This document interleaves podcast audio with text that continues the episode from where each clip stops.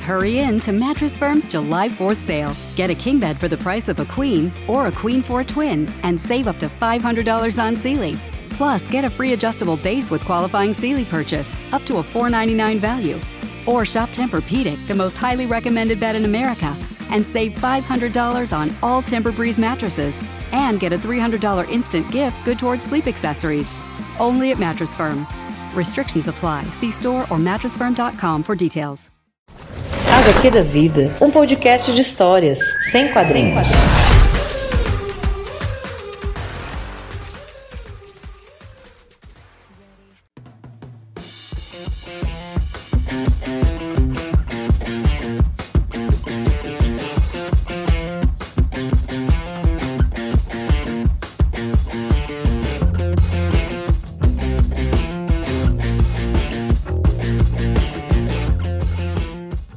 Estamos com mais um HQ da vida. E hoje na bancada nós temos Beatriz Santos. Olá, pessoal. Hoje o tema tá maravilhoso. Eu tô muito animada. e, gente, para quem não sabe, o HQ da Vida é um podcast que nasceu com o objetivo de contar histórias de LGBTs que carinhosamente chamamos de super LGBTs. Ao longo destes quase três anos, é, era o nosso objetivo principal mas também fomos além e sempre estamos trazendo assuntos correlatos ou que sejam necessários de serem pautados conforme as derrapadas, sobretudo do Biroliro, que estamos vivenciando cada dia no cenário nacional. E hoje este programa ele é muito especial, né, Bia? É, pois é. Hoje nós temos dois convidados muito, muito especiais.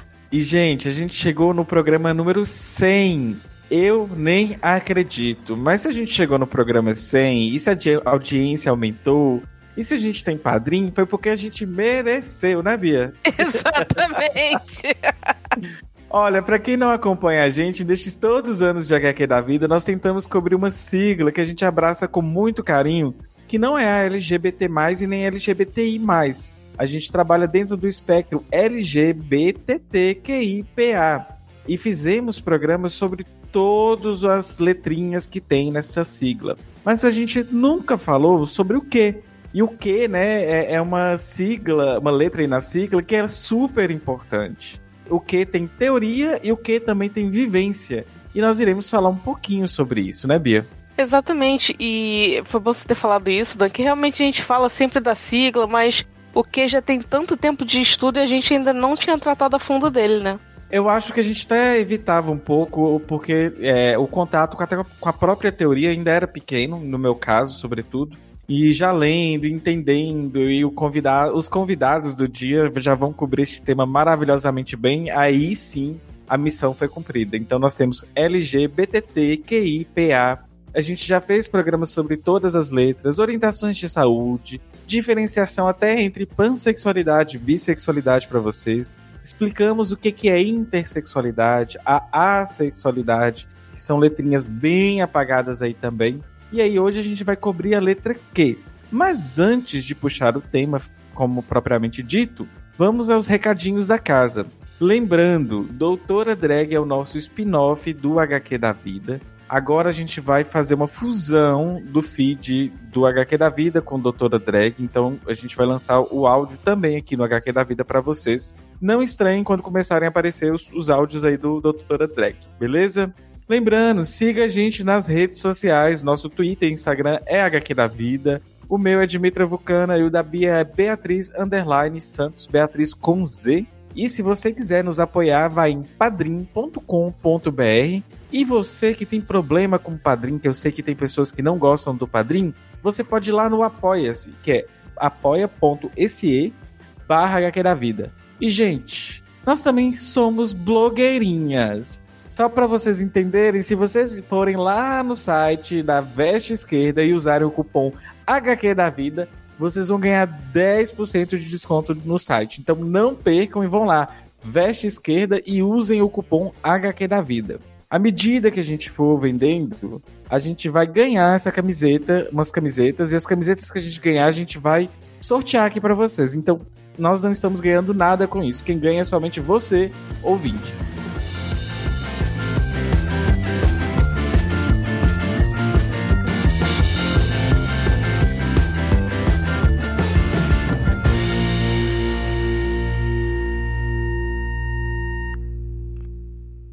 Então, pessoal, o tema de hoje nós vamos falar sobre queer. E para falar sobre isso, precisamos de um help universitário lá do podcast vizinho do Larvas Incendiadas, Tiago Coati. Olá, gente. Acho que vocês já devem estar cansando de mim, né? Todo episódio eu tô aparecendo por aqui.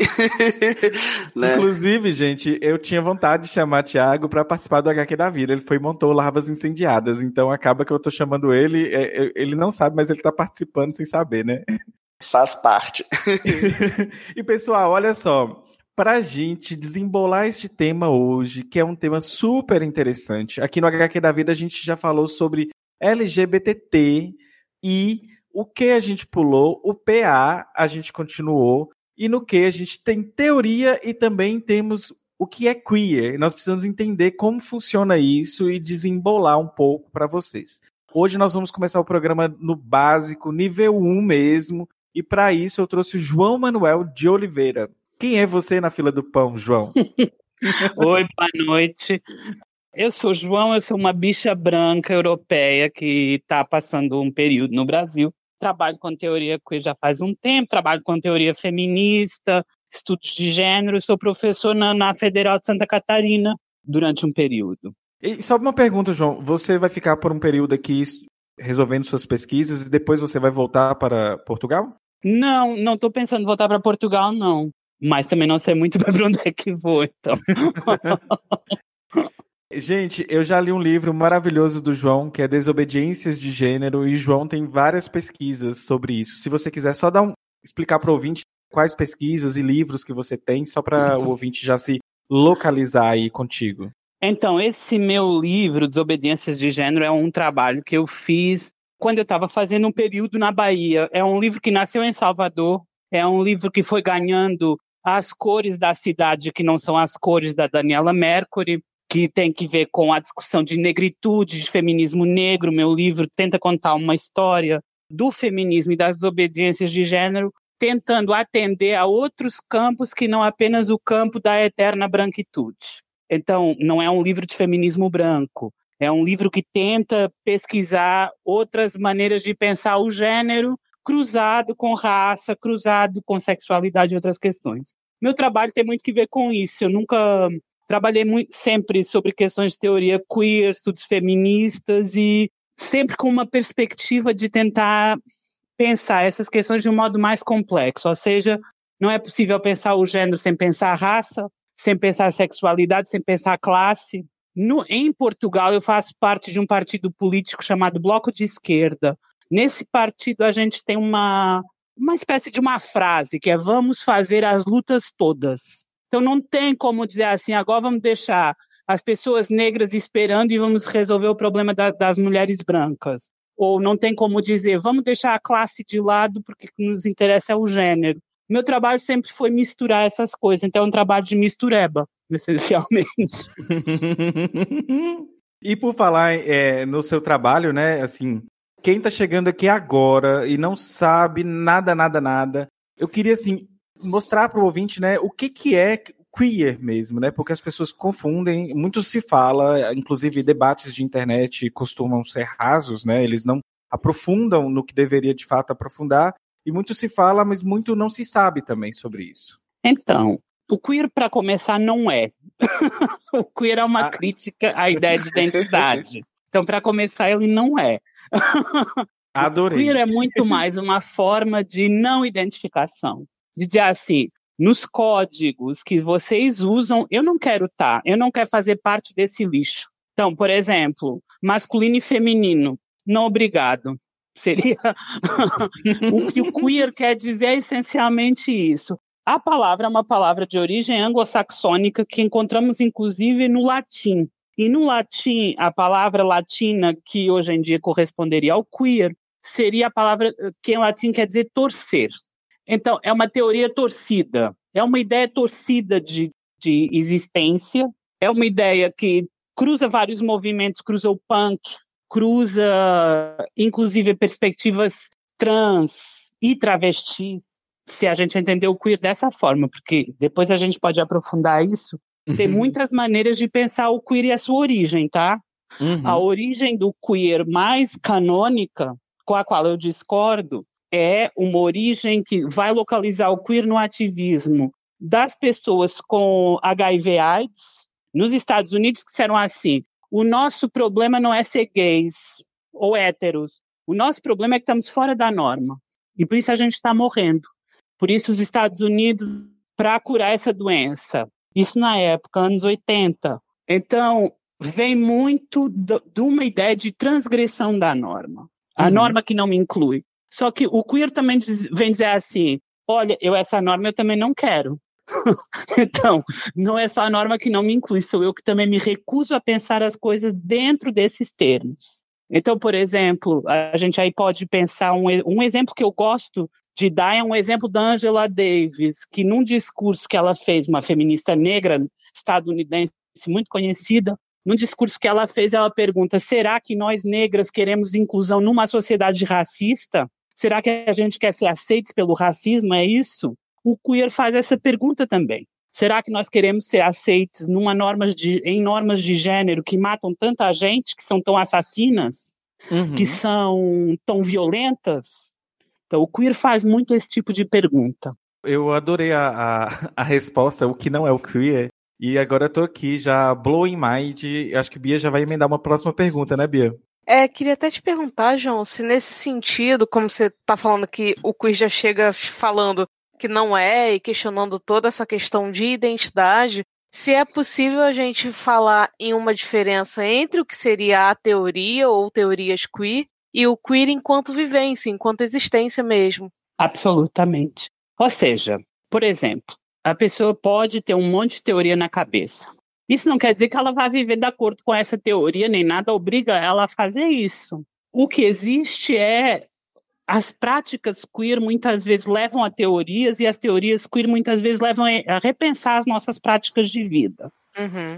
Agora, essas coisas são relativamente independentes entre si, no sentido em que tem muito mais coisas que determinam a nossa vida do que a adesão a uma determinada maneira de pensar, né? Sem dúvida. Ah, o contexto, imagina, a pessoa que vem, eu penso muito queer, uh, uh, associo muito ao queer à América Latina. O queer é uma palavra inglesa, a gente não tem essa palavra nem em português nem em espanhol. Em espanhol foram tentadas várias traduções, tipo teoria torcida, teoria esquisita, em espanhol eles diriam rarita, rara.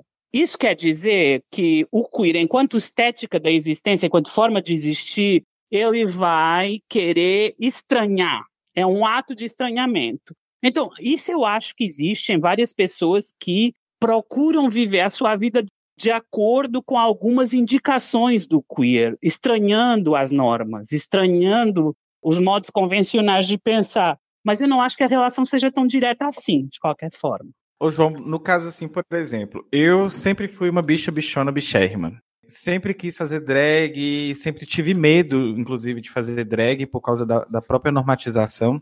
Uhum. E um dia eu taquei o foda-se e sem teoria queer, de certa forma, eu me identificando com isso, sem a teoria, eu já parto para uma vivência. Neste sentido, a teoria ela também abraça as vivências, ao mesmo tempo que existem teorias que podem é, balizar, falar, discutir, pesquisar sobre? Então, mas assim, até que ponto é que o fato da gente fazer drag não faz parte de uma rede maior de práticas, onde eventualmente a teoria queer também está envolvida? Ou seja, mesmo sem a gente conhecer, a gente pode estar tá recebendo a influência disso sem ter consciência de que está. Por exemplo, a Butler, quando isso vai escrever o Problemas de Gênero, ela fala em entrevistas, ela andava circulando em bares de drags em Nova York, e isso foi um input importante para ela escrever o Problemas de Gênero. Eu acho que o mesmo se passa em relação às teorias. Elas circulam pelo mundo também. Elas vão alimentando determinados imaginários culturais e muitas vezes, sem a gente ter noção, elas estão aí na nossa vida. O que não é dizer que a gente tem que funcionar de acordo com as teorias. É uhum. É dizer que elas coexistem com a gente. O fato de quando a gente deve funcionar, ou seja, essa palavra deve, né? Eu acho que já vai totalmente contra o que o queer prega. É como se tivesse outra normatização pra gente seguir também, né? Eu diria, o queer não prega, o queer tá cagando pra pregação. Diretamente. é isso que o queer faz. O queer não tá nem aí para nada disso, não tá nem aí para se levar a sério também. Isso é muito ah. importante. Tem um livro que acabou de ser traduzido para o Brasil chamado Ética Bicha, que é um livro do, de, um, de uma bicha espanhola maravilhosa que escreveu sobre essas questões e uma das coisas que ela fala é precisamente isso, essa coisa de o queer não tá para ser levado a sério, não é isso que o queer pretende. O queer pretende estranhar e para estranhar a gente não pode se, levar muito a sério. Uma coisa que é, dentre as várias perguntas, a, gente acaba seguindo uma outra ordem aí por causa do próprio papo, e são, são questões que eu tenho enquanto drag, né? Eu faço drag, é, estou aí aliado na luta anticapitalista, antirracista, enfim, né? Antimachista, estou uhum. ao lado do, do, dos feminismos, e aí sempre me deparei com textos, isso já conversei em, em box com o Thiago também, e a resposta do Thiago foi maravilhosa. Mas aí eu, eu, eu te questiono aqui também. A gente vai chegar nesse ponto aqui só para falar em passando sobre as questões dos feminismos e tem um feminismo radical. E Nossa, eu me deparei com... eu me deparei com um texto e aí assim, eu não sei quem é a feminista, qual é a teoria, se é uma pessoa acadêmica ou fora da academia, não é o mérito do texto, e nem lembro mais do texto, mas eu lembro da pergunta central do, do texto. Olha só o que, que eles trabalhavam. Elas queriam amarrar um argumento de que fazer drag é literalmente na mesma simetria igual ao blackface. É como se fosse o human face. Esses são textos que volta e meia correm, volta e meia chegam para mim, e eu sempre saio pela tangente porque, primeiro, eu não vou é, atacar um feminismo por não saber também ter as ferramentas para responder. Eu sei que eu sou drag por identificação, por uma cultura LGBT, por uma cultura de resistência, é, sabendo o histórico, a gente já trabalhou aqui no programa, histórico de como drags e travestis no Brasil eram resistência e são resistência. Historicamente. Historicamente. E, uhum. e, eu não vou pensar na lógica lá dos teatros ingleses ou na época shakespeariana, que os homens ocupavam espaço e as mulheres não poderiam ocupar, e por isso estamos fazendo uma face. Só que, assim, mesmo sabendo dessa parte de historicidade, eu falei assim, como eu me posiciono enquanto drag, é, sem uhum. atacar outros feminismos, eu não sei. Não, mas assim, eu vou pegar já, já indiretamente ao, ao centro da questão. Se uma coisa é transfobia, ela não pode ser feminismo. Uhum. Uma coisa quer dizer. eu trabalho em feminismo e sou feminista já há muitos anos. Isso não, não me coloca em nenhuma posição especial, eu acho. Mas a uhum. minha opinião é essa. Se é transfobia, a gente já está fora do domínio do feminismo. Se é uma tentativa de dizer quem pode dizer o que sobre gênero, a gente também já está fora disso, porque gênero todos temos, uhum. todos fazemos gênero. Então, se é uma questão de só mulher pode dizer, mas quem é que define o que é mulher? Basta ver o debate na teoria feminista e nos grupos feministas. Eu, quando falo teoria, estou também falando teoria feita por grupos de pessoas, não é só acadêmica, em que a própria definição do que é ser mulher é dificílima dentro do feminismo. Quem conta como mulher? Então, o problema é que determinados grupos acham que detêm a chave para dizer assim: só você pode falar, você que aparentemente é homem. Isso é uma coisa que eu sempre, quando me perguntam isso, eu digo sempre: eu nunca não sei bem se sou homem. Eu feminista, eu sei que sou. Agora, o homem, não sei se quer alguma coisa a ver com isso. Porque essas categorias são também formas de identificação política. Uhum eu acho muito complicado também quando feministas radicais, especificamente, dizem e tentam comparar é, essa questão ao blackface, por exemplo, Nossa. porque porque também fica uma, um, no mínimo uma falsa simetria, porque você relaciona essa questão com a coisa da segregação, das leis de Jim Crow nos Estados Unidos, é, é, são coisas completamente diferentes que não dá para você botar numa balança com o mesmo peso e categorizar assim, sabe? Completamente, eu concordo totalmente com você, acho. Porque a gente está a falar de discriminações que têm uma forma histórica, que acontecem Exato. de uma de determinada maneira historicamente, e não é a mesma coisa. É, no fundo, é uma tentativa de usurpação do espaço. E mais, é uma, uma apropriação para definir de uma forma fascista microfascista, quem é que pode contar como mulher ou não? Para dizer que uma mulher que tem a pau já não é mulher. Uhum. Eu, eu trago muita questão da transfobia, porque o debate tem sido particularmente transfóbico. E, na minha opinião, quando a gente está na transfobia, a gente já está fora do feminismo. Porque É, não é pra pois é. todos, né? Exato, já não é pra todos e é bem incoerente, porque se pensar que essas mesmas pessoas afirmam que uma mulher não é definida pelo seu órgão sexual ou por ter ou não útero, como é que ela vai querer classificar também se, ti- se tem ou não pau? Ah, se tiver não é mulher, se. se Claro.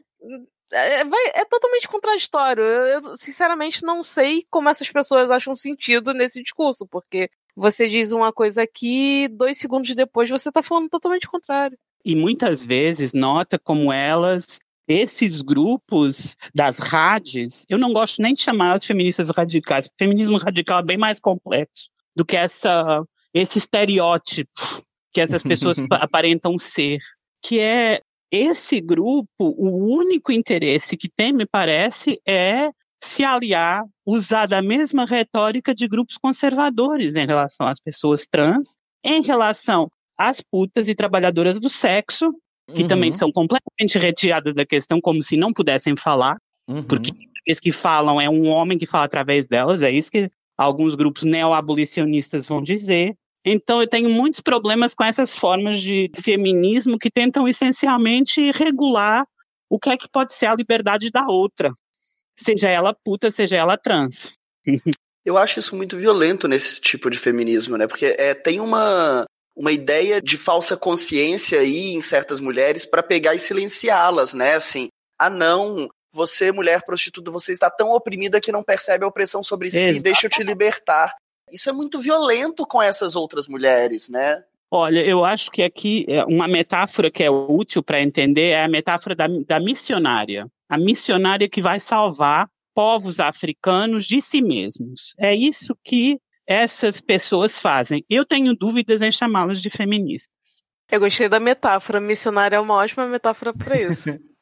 aproveitar desse, desse missionarismo, porque na verdade muito desse discurso transfóbico dentro do feminismo radical, é, aí eu já estou aprofundando um pouco mesmo, desculpem o acadêmico, né? Mas ele nasce realmente dentro de programas de pesquisa em teologia. É, nasce É. principalmente com a Mary Daly e com a Janice Raymonds, que são feministas radicais ali da década de 70, que começam a desenvolver todo um aparato teórico altamente transfóbico. Aquele, o, o império transexual da Janice Raymonds é, é da onde sai grande parte desses discursos que são repetidos hoje em dia né, pela Sheila, cor- é, exatamente, pela Sheila Jeffreys, pela, por essas outras é, atuais no Brasil também. Assim, é muito violento. Ela literalmente, ela fala com essas palavras, gente. você- não sei se Dan e Beatriz vocês conhecem, né? Mas ela fala que a partir de agora, a partir da criação da cirurgia de transgenitalização,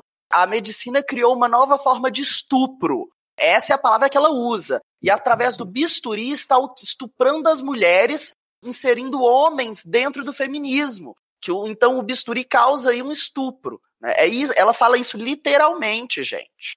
Como É, se não- toda mulher trans quisesse fazer cirurgia, inclusive, né? Exato. Exato, E exato. não, não conhecia, mas quero a referência depois sim para poder ler, inclusive para poder criticar esses pontos. Haja É, tanto- estômago, viu? Assim, precisa Não, de imagino. muito estômago pra ler. O pior é que ela é inteligente, ela escreve muito bem. Eu fico puto com isso, assim, e é inteligência pro mal. É, mas Olha, vamos eu conheço várias assim, amigo, então Não já, é? já tô habituada. Mas vamos pensar de outro jeito, que é, por exemplo, o fato dessas criaturas existirem, terem escrito aquelas bostas que escreveram, aqueles livros horrorosos, como ah, esse que você mencionou da Janice Raymond, permitiram também o surgimento da teoria trans. Porque a Sim, teoria- com certeza.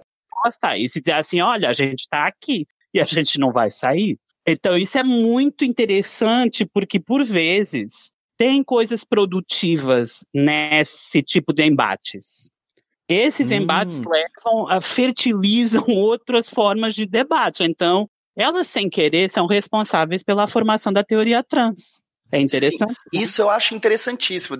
Já que estamos aprofundando, e eu, go eu gosto de dar os nomes, João, eu sempre gosto, eu acho importante, né, assim, para o ouvinte que não conhece, isso que o João tá, tá mencionando é especificamente o nascimento da, da teoria trans mesmo, surge, quer dizer, não, não foi a primeira, mas é, um, é, é, é o que ganha muito destaque, né, é um texto da Sandy Stone, que é. O Império Contra-Ataca, fazendo justamente, já que o, o texto da Janice Raymond chama O Império Transsexual, ela pega e contra-ataca escrevendo esse texto, que é O Império Contra-Ataca, que a Sandy Stone era uma mulher trans, que era engenheira de som da Olivia Records, né, de, uma, de uma empresa de música, de gravações feministas dos Estados Unidos, e após ela ser demitida também por protesto de feministas radicais, falando que essa era uma empresa exclusivamente feminina, exclusivamente de mulheres, e excluíram então a Sandy Stone, ela pega é, e, e, apesar também, o, o contexto é, é, um pouco mais amplo, né? Tinha uma série de outras protestos acontecendo também que as feministas radicais estavam fazendo contra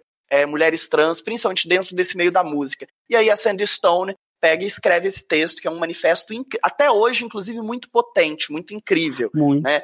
E, e convocando, e é, é, é um, um, manifesto teórico que convoca, inclusive, as pessoas trans a falar mais sobre si, né? Ele analisa também as autobiografias de pessoas trans ali de uma forma muito incrível, né? Eu gosto muito desse, desse texto dela. Uma coisa muito importante, que é ataca o discurso do corpo errado. Sim, então, sim. Ah, maravilhoso. Tem, né? Um discurso biomédico de que pessoa trans nasceu no corpo errado, sem ter em consideração as possibilidades de modificação corpórea.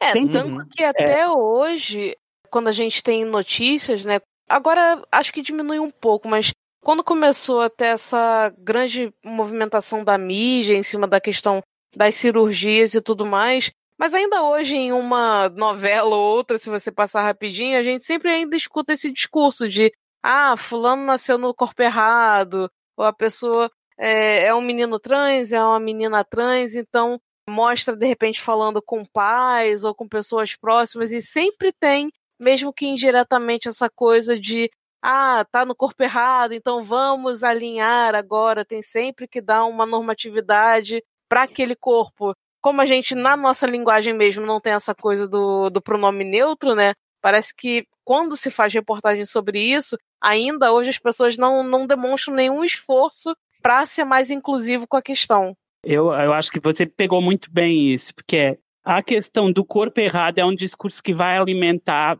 toda a intervenção terapêutica até ao, ao movimento da despatologização, até o momento em que se tenta retirar a transexualidade enquanto categoria de doença, e esse discurso é a forma patologizante, a forma, a forma de entender a transexualidade como doença, e faz parte dessa proposta teórica de entender a, a pessoa trans como doente. Mas uhum. é profundamente libertador se a gente pensar uma ideia de autodeterminação de gênero, por exemplo, que eu acho que já está presente nesses textos, de que o gênero é uma coisa que a gente vai determinando ao longo da vida e vai mudando.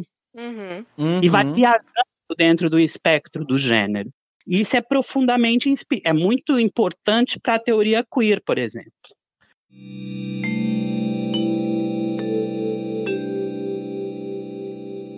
Uma coisa que a gente precisa também entrar dentro daquele conceito básico aqui para o ouvinte é a questão também o que é performance de gênero, né? A gente falou de drag e como que isso, por exemplo, drag é um dos exemplos do que é performance de gênero, só para o ouvinte é.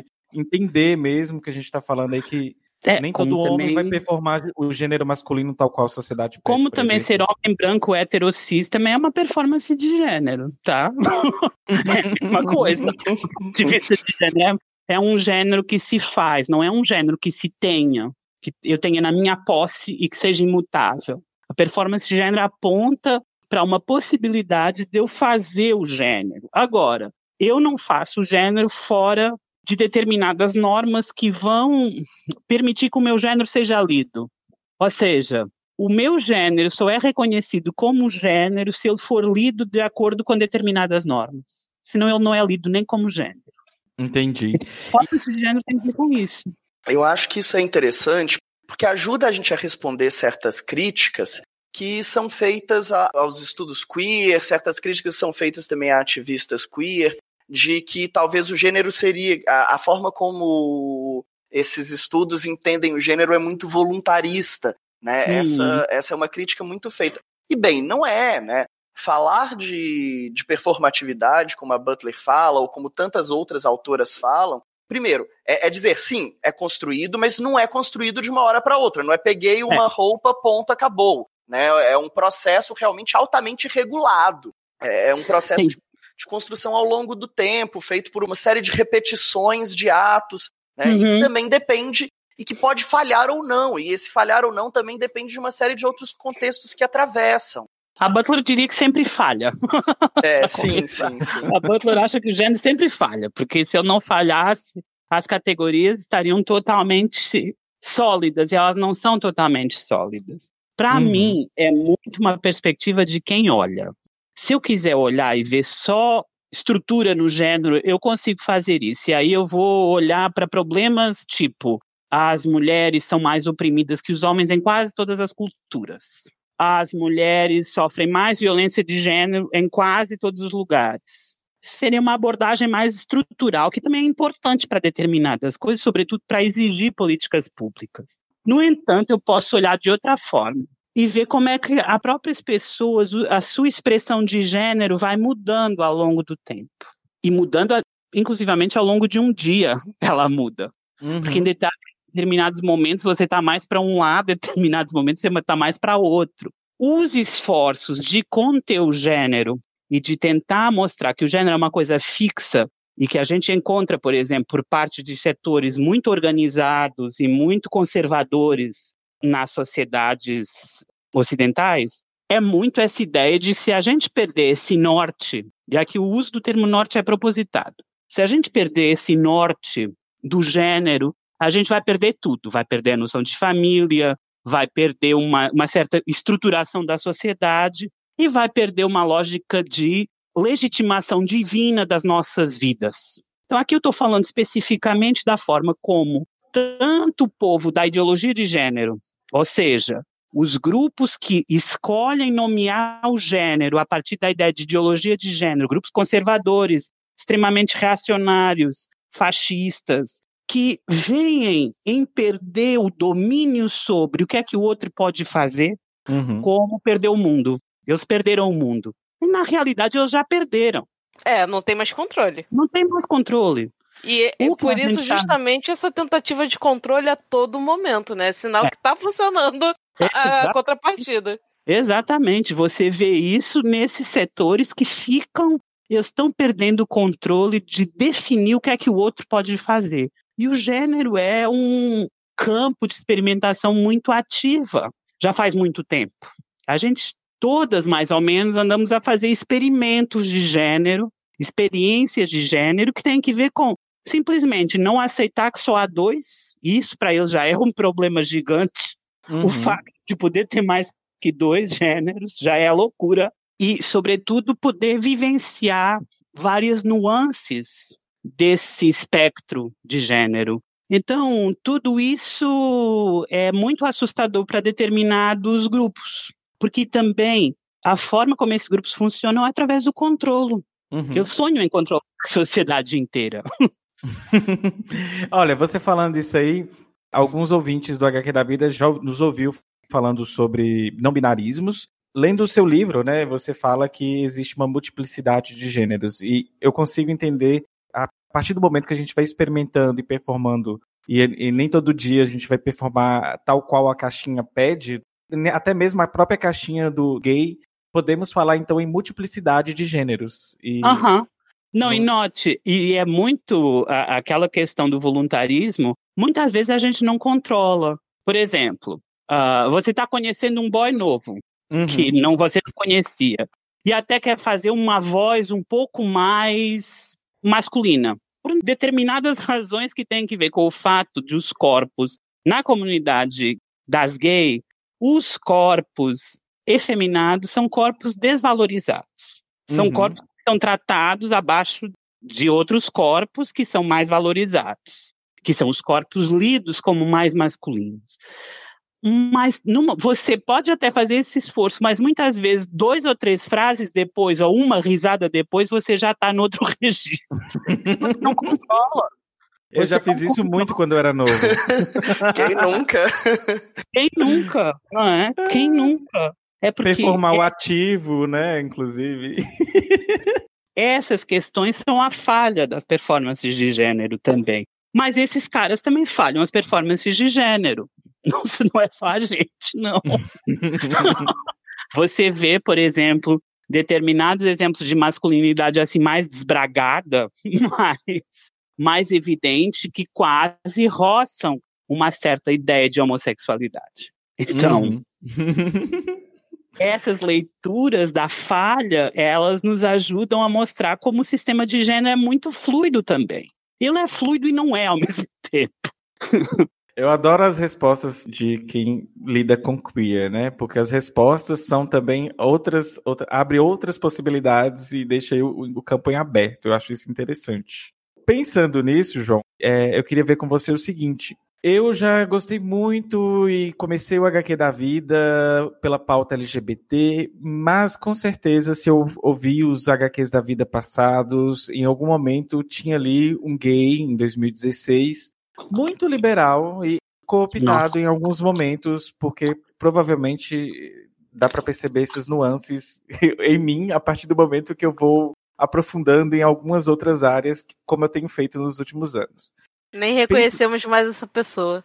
É, cada bom, dia eu fico né? mais insuportável na internet. Aquela bicha chata, que só vem falar.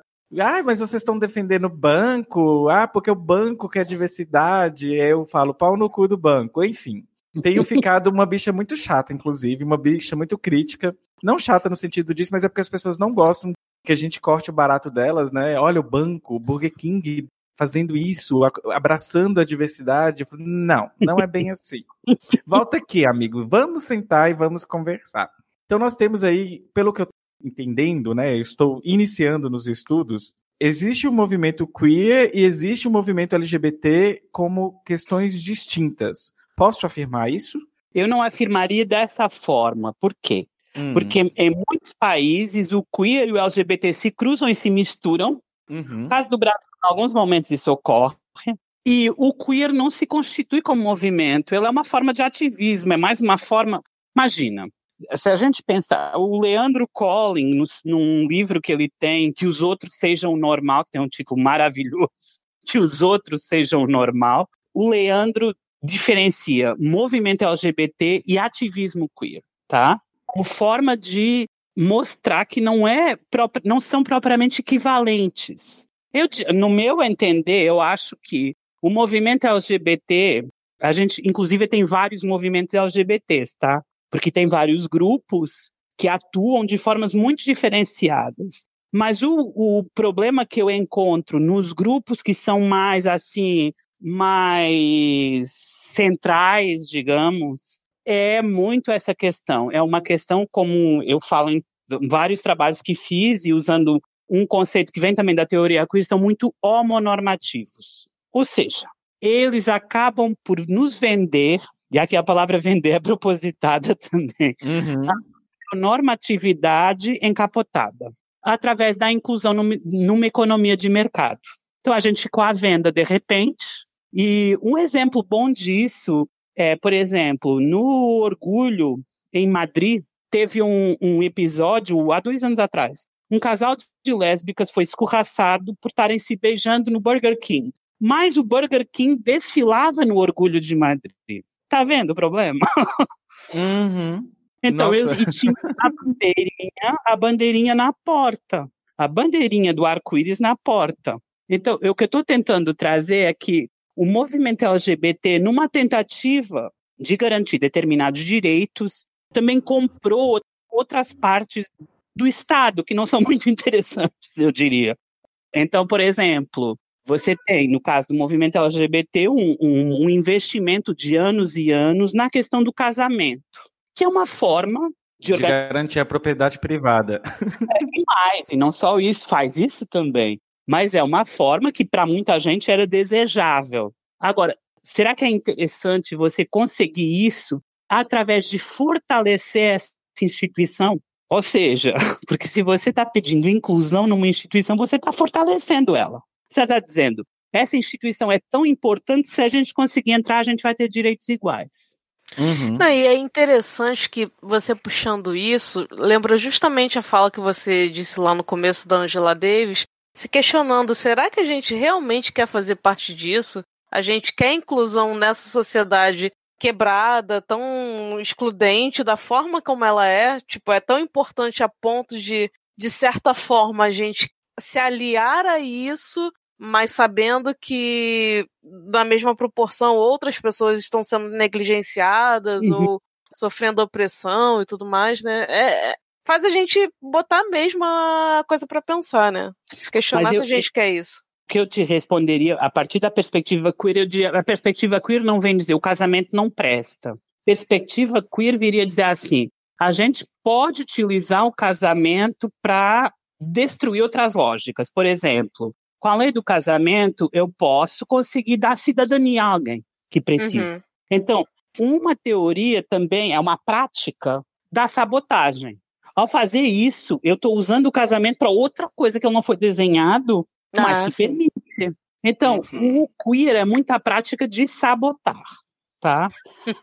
Não, isso para mim é o, o, o, mais legal, na verdade. Até porque se a gente for pensar, é, aqui no Brasil especificamente, a história do. E isso, assim, até para jogar com o João e contra o João, com o queer e contra o queer nesse debate aí do casamento. Porque se a gente for. E isso eu fiz, na verdade. Esse é meu estudo, foi minha dissertação.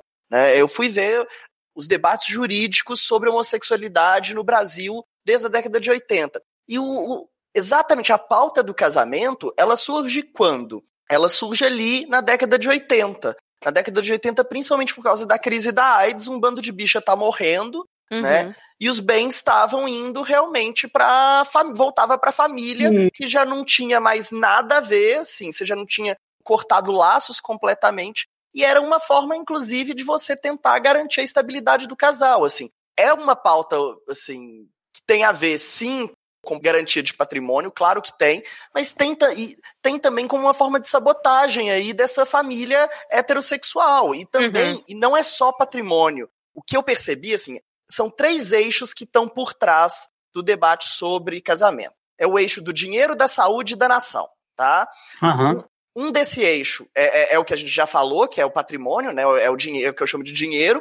O outro, o João também mencionou, que é esse de garantir nacionalidade. E o outro também, que é muito importante para a gente, principalmente nesse contexto, muitas vezes, de, de AIDS, é plano de saúde. Hum. Tudo bem que, assim, é, uma vez que você casa, você tem direito de incluir essas pessoas. É uma forma ainda neoliberal, claro, é verdade, temos que lembrar disso, né? Porque o, o interessante talvez seria lutar por uma saúde pública, ainda mais lembrando do SUS, claro. aqui no Brasil, importantíssimo, né? Mas é uma forma também, às vezes, de sobrevivência, né? Você tá morrendo, você precisa de algum tipo de tratamento, gato, enfia aqui no meu plano de saúde, bora entrar aí, bora conseguir isso também. Não, isso sem é dúvida. uma estratégia.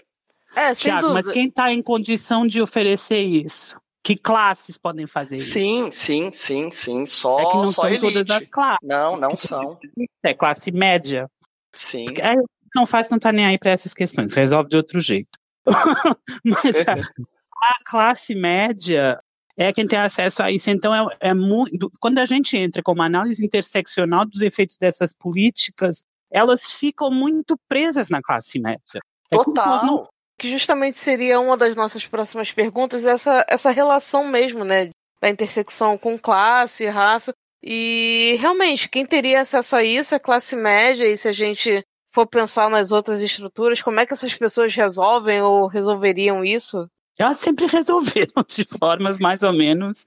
É o famoso dá um jeito, né? Dá um jeito, é. Até porque tem determinadas estruturações de classe que têm um medo do Estado. Até porque o Estado é violento com eles. Uhum.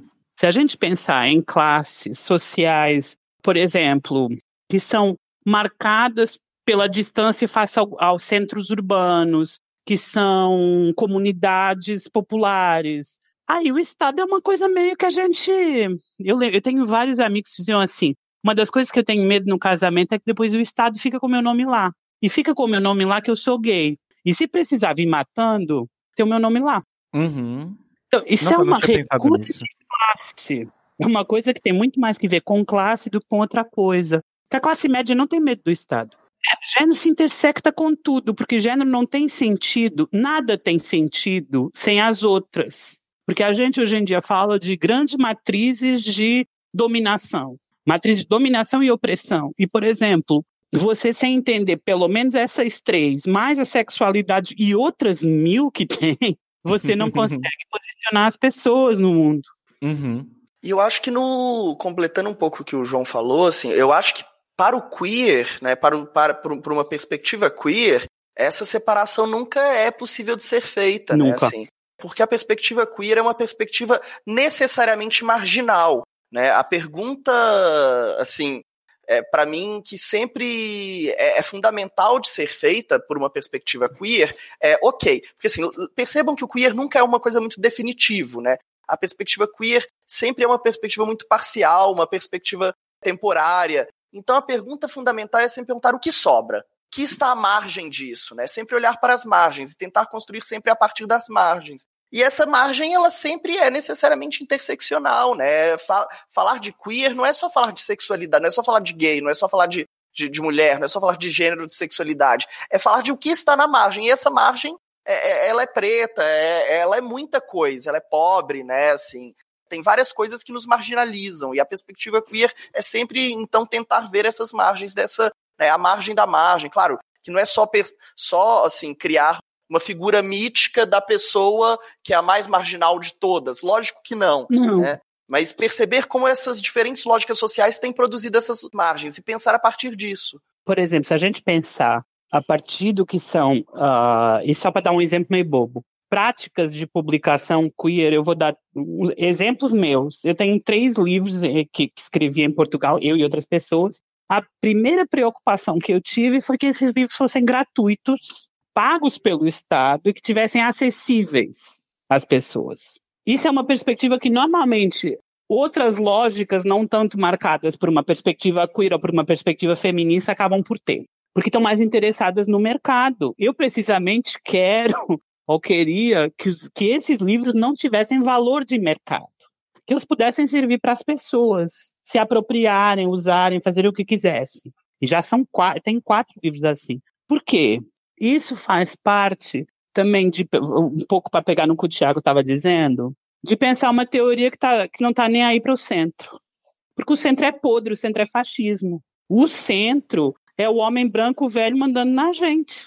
É, e é bem coerente com, com a perspectiva mesmo. E é interessante a gente pensar, né? Porque estava até conversando com uma amiga mais cedo de como tem tido esse boom agora de, de livros feministas e livros de outras minorias, é, autoras, principalmente agora há uma busca muito grande por autoras negras e tal. E a gente estava discutindo essa coisa de até que ponto está tendo a representatividade mesmo, até que ponto as editoras arrumaram um filão e estão se fartando e vendendo muito enquanto isso. Então, essa coisa de realmente você trazer livros que sejam acessíveis à população seria o nosso mundo ideal, mas infelizmente a gente sabe que isso não acontece. Claro. Mas tem práticas, experimentações editoriais assim no mundo queer. Por exemplo, sim, tem sim. uma editora na Bahia, que é a Devires, que o meu livro é tipo, acho que é 25 reais. Uhum. Então, que tem, ela não consegue botar gratuito, mas consegue botar num preço que o povo consegue comprar.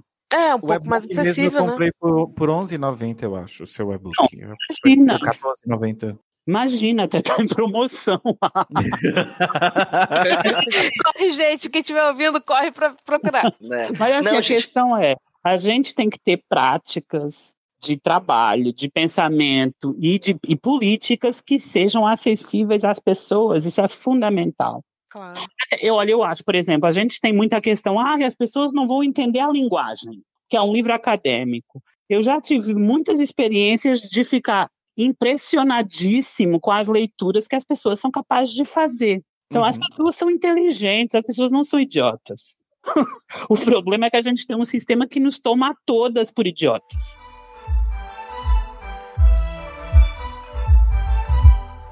Olha, eu acho que para a gente ir caminhar para os finalmente, assim, eu acho que o único conceito que a gente não trabalhou, a gente falou sobre performance de gênero, de intersecção de gênero, das questões das pautas LGBTs e queer, onde se junta e, e sobretudo, as questões, questões de cooptação. Mas nós Uhum. não falamos é, do termo dissidência sexual de gênero. Quando, quando eu, eu pergunto isso, João, é porque são Eita. termos, termos muito, talvez, óbvios para quem está dentro da área, mas a pessoa passa num texto e pá, é sexualidade dissidente. O que, que é isso, né? Assim, hoje eu entendo isso, mas o ouvinte que está chegando aí agora e talvez não saiba, o que, que é essa dissidência sexual e de gênero, né? nos primórdios dos ativismos sobre questões que a gente hoje, hoje chamaria gays ou LGBT, eu detesto a sigla LGBT, já avisando, detesto. eu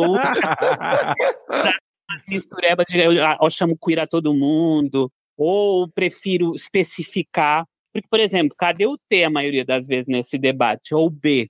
Uhum. Ou mesmo o L. Muitas vezes é um debate das gays entre as gays. Uhum. Eu não consigo esquecer, João. Aqui no Brasil, você não chegou a pegar isso, não. A gente teve durante muito tempo um, o ENUDES, que era o Encontro Nacional Universitário de Diversidade Sexual. E o ENUDES, ele sempre teve uma. Ele não era um, um encontro queer, né? Ele era um encontro de coletivos universitários de diversidade sexual, né? E, mas ele sempre teve uma perspectiva queer. E uma frase que era muito falada lá, que eu adorava, assim, quando para criticar a sigla LGBT, a galera sempre virava e falava: olha, o que eu faço com meu cu não cabe nessas quatro letrinhas. Assim, eu adorava. Ou então essas letrinhas passam a ser o GGG, que é o que normalmente ocorre. É só G. então, eu tenho vários problemas com isso. Claro, claro, obviamente. A gente lá tinha uma muito boa também, que era um, prazer anal contra o capital. Ah, essa é A gente ótimo. usava nesse contexto também. Prazer anal contra o capital. Voltando a isso, eu acho que dissidências sexuais e de gênero vem de uma tradição que fica conhecida na, na Europa e Estados Unidos como povo das frentes radicais de libertação homossexual e que no Brasil, na América Latina, vai assumir o termo dissidência sexual. Muito a partir da França, aí uma relação com a França e as práticas francesas, que é uma tradição antiga de ativismo de pessoas que se veem como radicais. O Guy Ockenham é um, é um bom exemplo disso, que tem uma frase ótima, que é o buraco do meu cu é revolucionário. Esse é o tipo de, de, de, de, lógica da dissidência sexual e as frases que a gente também estava dizendo vêm por aí. E, por exemplo, há vários grupos que vão assumir essa ideia de dissidência sexual. E por quê? É uma ideia que, a meu ver, é, antecede o queer, de alguma forma, porque vem trazer uma lógica parecida com a do queer, é, que é a lógica do a gente está é contra a norma, a gente não vai, a gente não tem uma identidade, a gente não somos todas iguais, não, não sentimos as coisas do mesmo jeito, mas a gente, o que nos une é a luta contra a norma. A dissidência sexual tem que ver com isso, e de gênero. Uhum. E tem uma leitura muito interessante, porque ela foi muito usada nos anos 80, 90 na América Latina também. Então tem um lado meio decolonial nessa, nessa ideia. Eu gosto muito dessa ideia. Às vezes eu uso, outras vezes não. a gente não é obrigado a nada. A gente pode nem ser fiel a si própria. A gente não tem que ser fiel a si própria. Eu adorei, inclusive a gente já deixa o gancho aí para o ouvinte que nós vamos aprofundar um debate mais acadêmico numa parte 2. Né? Tem uma coisa que o, o, João falou aqui que, na verdade, tem mais a, tem, tem um pouco a ver com coisas que a gente já falou antes, mas que eu acho que a gente não mencionou direito e que eu gosto muito. O, o, o, João pega e vira e fala assim: olha, não somos todos iguais, mas o que nos une de alguma maneira é a dissidência, é, é, é esse enfrentamento à norma. Eu acho que isso é uma coisa muito interessante dessa perspectiva queer, que eu acho que é politicamente interessante para os dias de hoje, sabe? Uhum. Porque hoje em dia a gente está assim com uma dificuldade de formação de coalizões. A verdade é essa, assim. E existem mil maneiras de, de como criar essas coalizões, de como criar esses grupos. É, e uma das formas que tem sido tentadas, muitas vezes, de criar coalizões é justamente por essa lógica da igualdade. É, e tem muito. A, as lógicas identitárias muitas vezes passam por aí. De criar assim, olha, somos todos iguais por causa disso, né? E bem, assim, essas políticas de coalizão queer não precisa dessa necessidade, não, não necessita de uma, de uma ideia de igualdade para criar coalizão. E eu acho que isso é importante hoje em dia, sabe? É, é de conseguir olhar na sua cara e falar: olha, boy, eu não tenho nada a ver com você. Nada. Mas a gente pode construir e a gente precisa construir lutas conjuntas. A gente precisa criar alianças que são necessariamente precárias mesmo. Né? E eu acho que essa ideia tem se tornado cada vez mais importante. Né? Eu acho que as pessoas têm começado a, a, se tocar dessa lógica, sem precisar de uma falsa igualdade para nos unir. Não, não sou, não sou igual a você mesmo, não. Assim. Nem por isso não, não posso estar contigo colaborando numa luta, né? Mas também claro. não quer dizer que todo mundo precisa estar junto lutando. Tem certas pessoas que eu realmente não quero estar no mesmo lado da frente, é, é da luta, assim. Queria isso.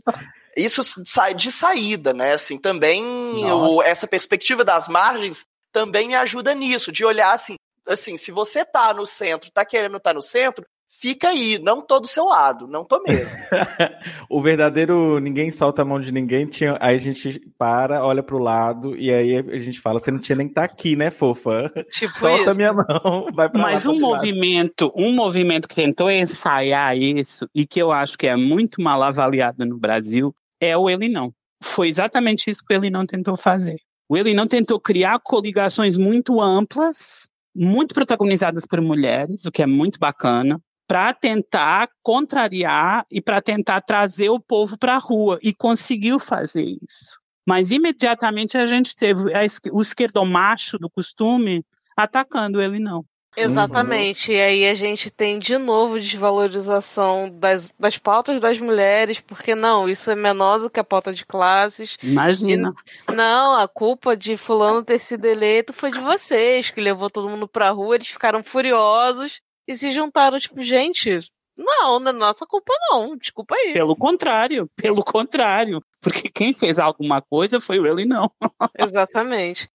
Então as manifestações aí que não deixam a gente mentir, né? Tinha muita gente na rua. Exatamente. É, eu que, queria trazer isso até porque eu acho que é um ótimo exemplo dessas coalizões que a gente precisa. Que é a necessidade de, para determinados momentos, para determinados assuntos, a gente agregar grupos muito grandes uhum. de pessoas. A gente sabe que no momento a gente não tem que dormir com eles, para começar. A não ser que a é pessoa é queira. a pessoa não tem que levar eles para casa, gente. Mas num determinado momento, para determinadas lutas, podem ser úteis. É claro que não é com todo mundo, né? Uhum. Tem povo que a gente não se pode misturar. Não, mas do centro assim, pra lá a gente já não mistura mais, Thiago tá certo. Claro, claro. Eu fui num show do Johnny Hooker que eu dizia assim, vale tudo menos Bolsomita.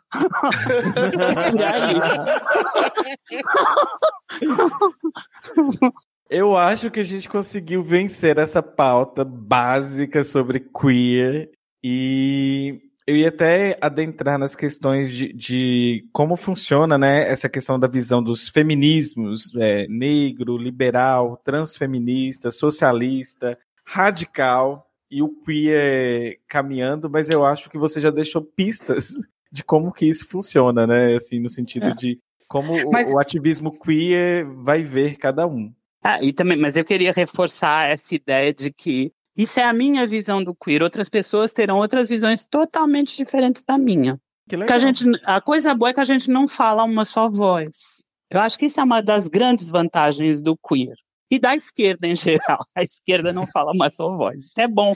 O povo não está acostumado, porque o povo está acostumado àquela diversidade em pacote que é vendida no McDonald's. Mas uhum. a verdadeira diversidade não é isso, não tem nada a ver com isso. Tem que ver com a prática democrática do, da dissensão, da discordância, do debate. É isso que a gente faz. E para finalizar, né, João e o, o Tiago, eu queria que vocês deixassem assim, sugestões. Eu já anotei aqui da Sandy Stone, né, o manifesto O Império Contra-Ataca.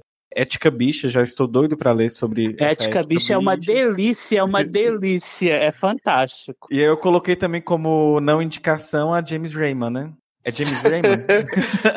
É, ok. É, mas aí é importante ler o Império Contra-Ataca, tá? Para ler essa coisa tem que ler o Império Contra-Ataca também.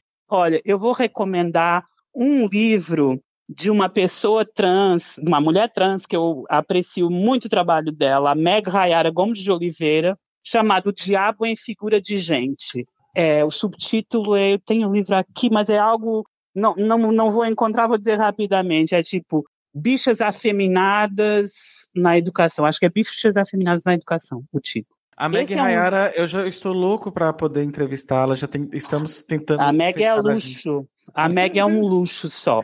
Depois, tem um livro também do Leandro Collin, que é uma compilação chamada Dissidências Sexuais e de Gênero, que é bem bacana. E, claro, os clássicos, Problemas de Gênero da Butler, o Desfazendo o Gênero da Butler, os livros do Pob Preciado, que foram lançados agora em português, o texto Yonk e o, e o Manifesto Contrasexual, que tem. É um livro, olha, é uma preciosidade a edição brasileira, tem um buraquinho que é o cu. que dá para meter Amém. o dedo. então, esse está na minha lista já de, de é... livros para ler, inclusive. Mas eu, e também sempre, coisas, por favor, não leiam só branquitude. É muito importante dizer isso. Bem lembrado. Tem muitos trabalhos muito bacanas de feministas negras a pensarem, por exemplo, a Angela Davis, que tem a sua obra quase toda traduzida para português, e de feministas daqui também, feministas negras daqui. Então, nossa, é pesquisar. O povo também tem que pesquisar, tem o Google. vão no Gala 10, vão nesses sites, ver o que é que está rolando de debate. Daqui eu lembrei também que tem um livro de transfeminismos da Jaqueline Gomes de Jesus. Uhum. A gente já, já sorteou Sim. esse livro aqui para os ouvintes. Tem um livro do Guilherme também que chama Travestis e Prisões, que é pensando a questão da, das travestis dentro da, das prisões brasileiras. Eu não lembro o sobrenome dele, mas ele inclusive é um brasileiro que foi morar em Portugal, está para lá. Não, não sei por onde ele anda. eu peguei na época dos compilados que eu, que eu fui pegando junto com a Jaque, inclusive. Uhum. Mas assim, eu acho que é muito importante a gente dar visibilidade a, a essas pessoas que estão produzindo esses trabalhos e que, nossa, a gente ter pessoas trans publicando na academia é um privilégio que poucas uni... poucos países no mundo têm. No caso aqui no Brasil a gente já tem uma, uma várias, já, uma, já várias. E, a Mara Moira também tem um livro Se Eu Fosse Puta. Já passou aqui pelo HQ da vida. Pena que na época a gente era bem amador, o áudio está horrível. Quero fazer uma parte 2. É, Dan, ia sugerir justamente isso. A gente aproveita agora o ensejo, chama a Mara de novo, de novo convida. É ótimo. Ela e... já se colocou à disposição para refazer ah, um maravilha. programa. Maravilha. E assim, é, só pontuando também que é uma felicidade ver pessoas como a Mara, porque inclusive eu, como trabalho com literatura e tal, sou mais ligada nesse meio, eu vejo que agora ela, volta e meia, também está tá atuando como colunista de um jornal literário. E é muito, muito bacana você ter uma perspectiva de uma pessoa trans, você ocupar aquele espaço ali. E é, é muito bom ver esse movimento acontecendo, uhum, apesar de uhum. tudo isso em volta que a gente vê. Apesar mas... do horror. Exato, exato. Mas é aquilo que a gente estava falando antes essas pessoas que tentam brecar a gente, elas só estão tentando, mas elas efetivamente não estão não dando não conta mais. Não vão dar conta, não vão dar conta de parar a gente. Lembrei também, eu já mencionei, tem uma editora em Salvador que é muito bacana para esses assuntos, a Devires, que tem publicado bastante sobre isso. É, eles têm um, um, site que é Livros Queer, eu acho. Mas é Devires, é, vou encontrar. Queer Livros. Queer Livros, exatamente. Ótimo. E aí tem um monte de produção brasileira muito importante sobre esses assuntos. Então, a gente não pode ficar também só uh, mencionando os trabalhos exteriores, sobretudo no momento em que toda a produção do Brasil está sendo atacada pelo ataque vergonhoso às universidades. Então, uhum. deixa eu também fazer uma, umas minhas indicações para começar que eu queria pegar, já que vocês mencionaram a Amara, é, eu acho que vale a pena a gente falar que ela acabou de criar um canal no YouTube. Não sei se você ah, sabe. Ah, é verdade. Chama Entre Travas e Rodas. É da Amara e da Gata de Rodas. Gata de Rodas é o nome de uma. Eu não sei o nome dela real. Eu, eu, eu sei que é, ela se chama na internet de Gata de Rodas. É, ela é uma travesti cadeirante, né? E aí a Amara e a Gata de Rodas é, falam sobre várias coisas no, sobre a vida delas, sobre a corporalidade delas né, no canal do YouTube, tá muito legal, vale muito a pena conferir, né? Assim, como todo o trabalho que a Amara faz, é, é, seja de escrita literária, seja as aulas que ela dá, o trabalho de tradução dela também, né? Poucas pessoas sabem. Ela já trabalha, é, se não me engano, ela, traba, ela traduziu um pedaço do, do James Joyce, uns textos. O né? doutorado então, dela é sobre James Joyce. É, então assim, Gente, a Amara é uma. Disso, que maravilhoso. Pois é. A Mara é, é, muito mais coisa do que às vezes as pessoas acham, gente. É né? É incrível. E eu também queria indicar, já que a gente está indicando esses trabalhos, é, essas editoras pequenas que têm feito publicações pequenas, publicações de pessoas LGBT. Não sei se vocês conhecem a Padê Editorial. A Padê Editorial tem um projeto chamado Projeto Escrevivências, que é incrível incrível, que está publicando, selecionou, é, se não me engano, um número muito alto. Eu, eu vou chutar 50 aqui, mas eu não tenho certeza se foi 50. Pessoas LGBT, dentre, dentre elas várias pessoas trans, para publicar livros de pequeno tamanho. e são de, pequenos, de pequeno tamanho, porque todos os livros são feitos artesanalmente. Inclusive, a Tatiana Nascimento, que é a curadora da coleção e também a criadora dessa, desse projeto, ela faz sempre é, oficinas ensinando pessoas negras, pessoas LGBT, como produzir artesanalmente seu livro, se você quiser fazer uma publicação independente, assim, é muito, muito legal. É, e aí está publicando tanto textos acadêmicos quanto textos de literatura, poesias, já tem vários. E você consegue baixar o PDF gratuitamente, todos esses ficam PDF gratuito para você baixar, ou se você quiser colaborar com o projeto, você compra o livro e lembrando, é um livro totalmente artesanal, sabe? Feito à mão mesmo, costurado à mão. E aí comprando, aí como é um livro artesanal, não é tão baratinho, mas também não é caro, é 30 reais, 33, sabe? Assim, uhum. é um uhum. preço que dá para pagar, assim. É, hoje em dia, a gente, nessas editoras comerciais, é, a gente paga 40 num livro fácil, né? Paga mais do que isso.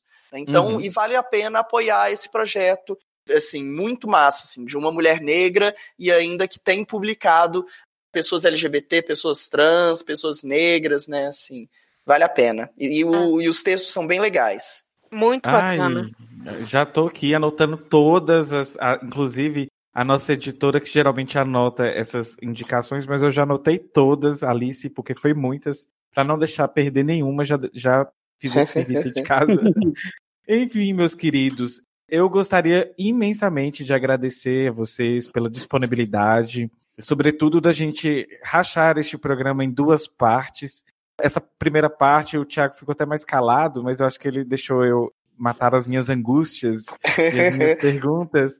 Mas aí, na, segunda, na, segunda, parte a gente vai entrar num, num, um pouco mais acadêmico. Quem quiser também já pode mandar perguntas para a gente. A gente a gente tem o e-mail que é hqdavida@gmail.com e talvez a gente até volte com perguntas e aí a gente traz aí para vocês mais questionamentos para a próxima etapa. Eu gostaria, né, Tiago, faz o, jabá aí do primeiramente do Larvas Incendiadas, que é esse podcast maravilhoso, que é o vizinho aqui do lado, né?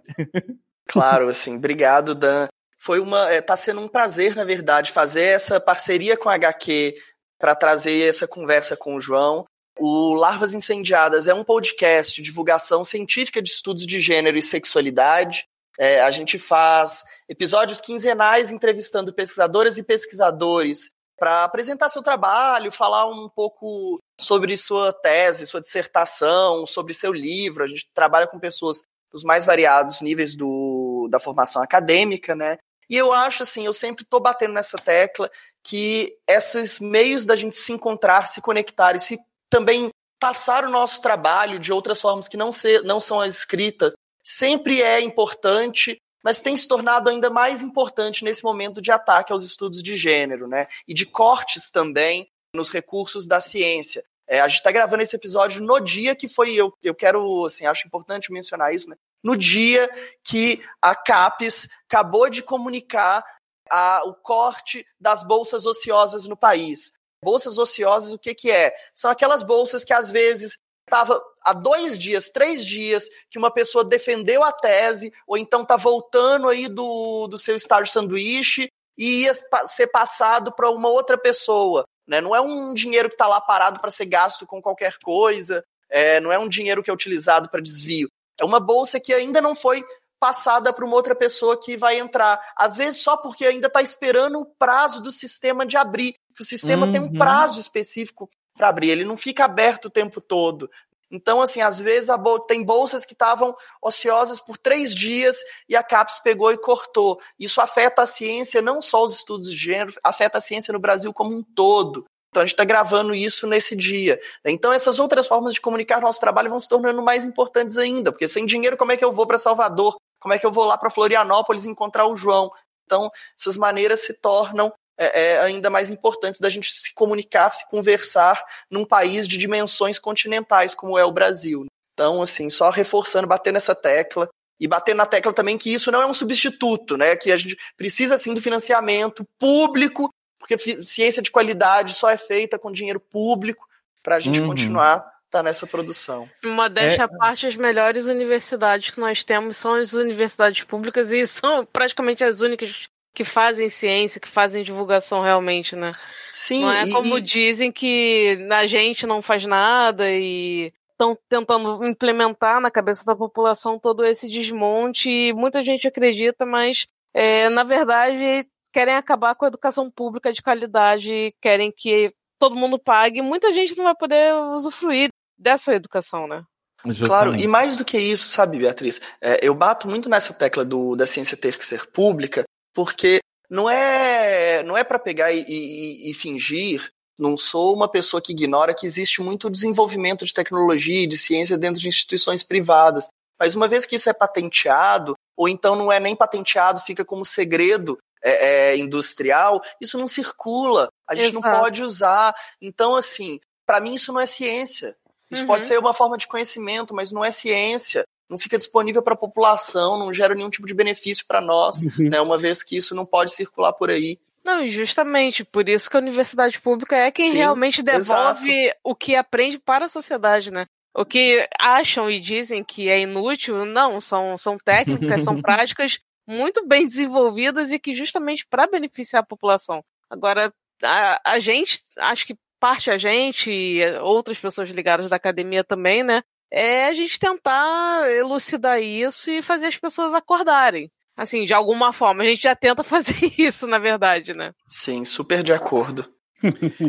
É uma- uma- um final triste, mas verdadeiro. Inclusive, isso já vai ter um impacto grande. No meu campus, cortaram bolsas de auxílio para mestrado, doutorado, bolsa de monitoria, enfim, bolsas e bolsas. Estamos segurando ainda as bolsas de permanência, que são dos alunos que precisam desse dinheiro para permanecer dentro da- da- do Instituto Federal. Lembrando que os cortes não foram somente no ensino superior, foi na educação básica, porque os É. institutos federais trabalham com educação básica, e então a gente está aí nesse, nesse caos, literalmente dedo no cu e gritaria.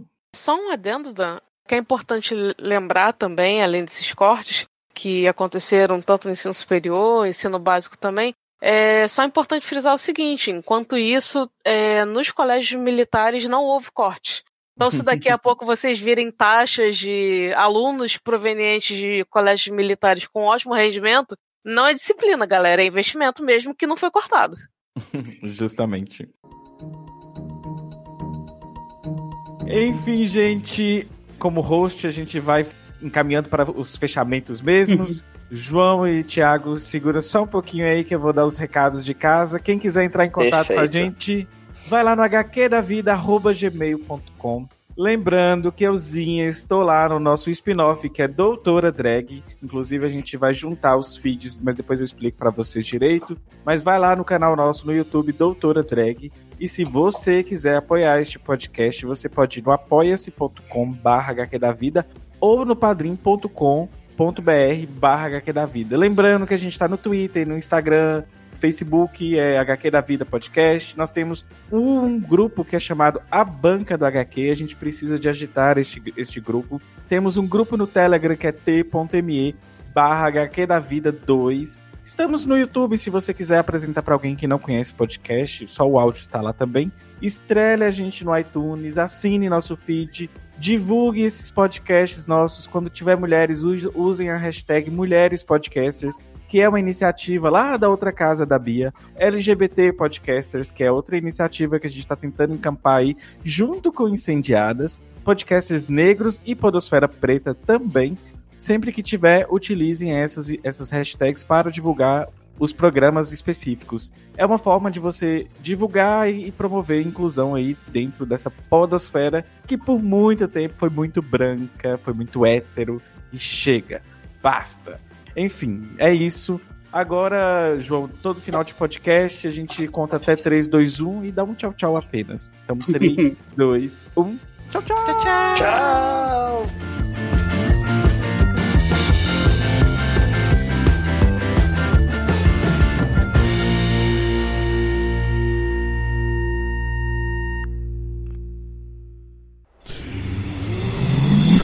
Half-Death.